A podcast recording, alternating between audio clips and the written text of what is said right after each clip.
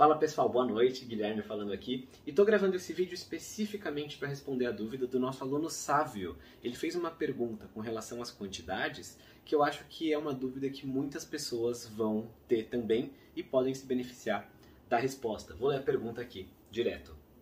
Sávio perguntou justamente que deu uma pesquisada, não achou nada com relação às quantidades. Ele tem uma dúvida com relação a quanto comer. Hoje em dia ele come muito mais proteína do que antes, eu imagino, e não se sente cheio ele comeu 700 gramas de carne mais salada e não ficou com aquela sensação de sair rolando. Né? E poderia comer mais e, para falar a verdade, ficar feliz de não se sentir empanturrado.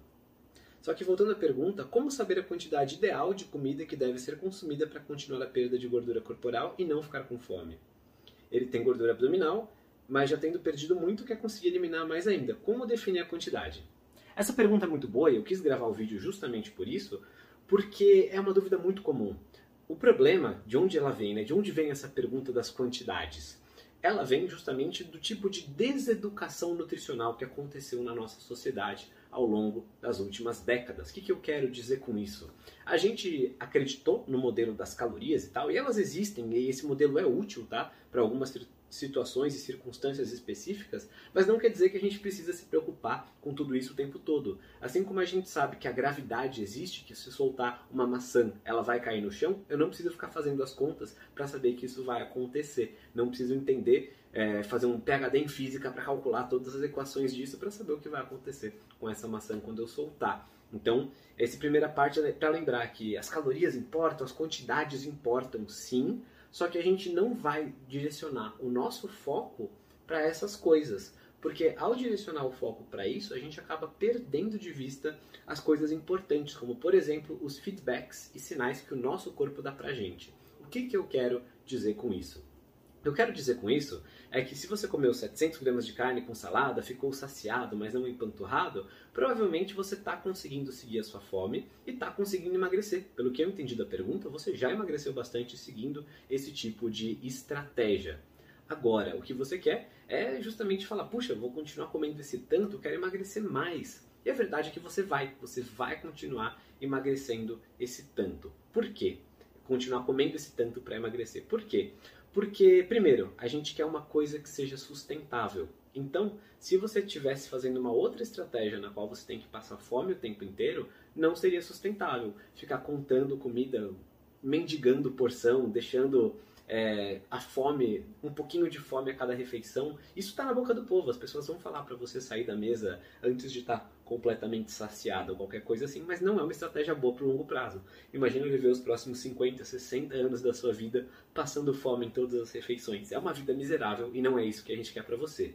O segundo ponto é que se você passa fome demais ou se você tenta regular demais conscientemente essas quantidades, o seu corpo vai entender que você está num ambiente de escassez de alimento. Então ele pode até emagrecer um pouquinho mais num tempo, mas depois ele vai desregular, né, vai abaixar a velocidade do metabolismo para você parar de emagrecer, porque seu corpo não tem prioridade de você ficar com o abdômen tanquinho. A prioridade dele é que você não morra.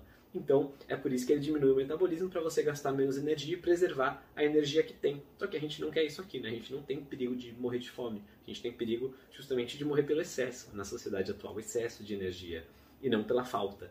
Então, a gente vai tentar sempre se pautar na fome. Tá, mas se você está comendo a mesma quantidade e sente que a velocidade do emagrecimento diminuiu, o que, que pode estar acontecendo? Duas coisas. Primeiro, ela pode ter diminuído mesmo. É natural que diminua. Se você, uma pessoa que tem 40 quilos para perder, é natural que ela leve menos tempo para perder 10 quilos desses 40 do que uma pessoa que tem 10 quilos para perder para perder os mesmos 10 quilos. Porque num caso seria 25% do que ela tem para perder, um excesso bem grande de peso, né? No outro caso seria 100% do excesso dela. Vai levar mais tempo, o corpo vai ficando mais ajustado e vai perdendo mais devagar conforme você vai emagrecendo. Esse é um ponto. O segundo ponto é que se você está comendo, seguindo seu apetite e tal, e já faz, por exemplo, 4, 5 semanas e aí você não viu resultado nenhum, tipo 4, 5 semanas sem abaixar o peso, sem mudar medidas, sem a roupa ficar mais folgada, sem você ver diferenças no espelho ou nas medidas corporais, né, medir com fita métrica, aí realmente a gente pode considerar que é uma espécie de platô.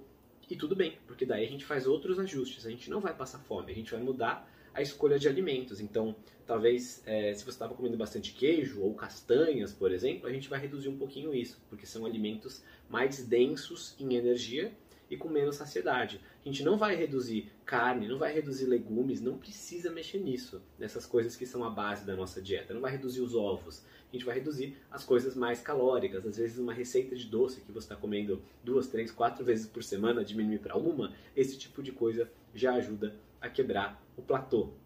E bom, sempre tem outras áreas da vida para a gente mexer além da dieta, né? Infelizmente, na nossa vida moderna, a gente não vive uma vida perfeita onde só a dieta está errada. Então, muitas vezes, a gente vai identificar, e talvez alguém de vocês já tenha passado por isso, se quiser comenta aqui embaixo se já passou por isso ou não, é, justamente se já chegou num platô de peso, digamos assim, sendo que a pessoa não estava dormindo direito, não estava se exercitando, não estava se expondo ao sol, que são coisas importantes para a gente conseguir ter uma regulação perfeita dos hormônios. Dormir direito, gerenciar o estresse, movimentar o corpo, tudo isso é importante. Então, às vezes, a gente quer otimizar demais a alimentação e esquece de otimizar esses outros pontos que têm a ver sim com a nossa saúde, com a nossa longevidade, com a nossa qualidade de vida.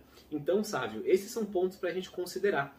É, antes de tentar só pensar em quantidades, que é o jeito que a gente foi educado ou até deseducado para pensar, a gente pensar também em pontos como, por exemplo, a nossos outros hábitos saudáveis, a escolha dos alimentos e por último, por último, a gente pensar justamente em comer menos, porque essa nunca é uma estratégia que vai deixar você e o seu corpo felizes. Espero ter ajudado e vou deixar aqui embaixo o link para dois vídeos também que a gente já falou no canal do YouTube, um sobre essa questão do platô, né, essa questão justamente de parar de ter resultados, e outro sobre a leptina.